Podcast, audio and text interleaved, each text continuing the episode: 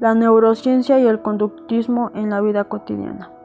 Es una conjunción de varias disciplinas científicas que se encargan de estudiar la estructura, función, bases moleculares, patologías del sistema nervioso y de cómo es su interacción entre ellos. Esto constituye las bases biológicas de nuestra conducta. Es un campo muy fértil. Los lóbulos se basan entre la estructura, ya que hay lóbulos occipital, prefrontal los temporales, ya que en estos tres lóbulos se aglomeran las funciones entre sí. Y estas funciones nos van a ayudar a entender las estructuras, ya que las estructuras son inseparables, no se necesitan entender el occipital y el prefrontal. Hay estructuras diversas como por ejemplo el olfato. El olfato requiere de muchas funciones. La memoria.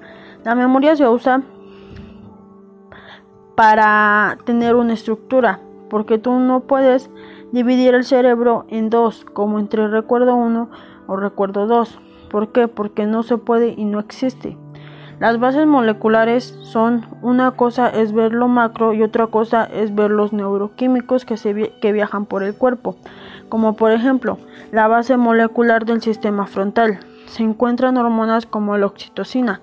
La patología es entender aquellas estructuras que se han dañado, como por decir, cuando agarras la ropa o una prenda y tu mano te tiembla, y antes no te temblaba. Ahí es cuando te das cuenta qué partes del cuerpo están funcionando y que ya no, o cuáles partes están dañadas.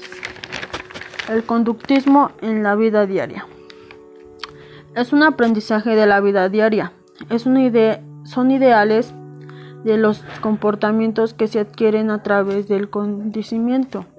Como por ejemplo, cuando suena el timbre de la escuela, del recreo, los alumnos dejan de prestarle atención al maestro, incluso cuando el profesor está explicando. ¿Por qué? Porque los alumnos ya saben que ya es su hora de, de salir, ya, ya se terminó el periodo del aprendizaje.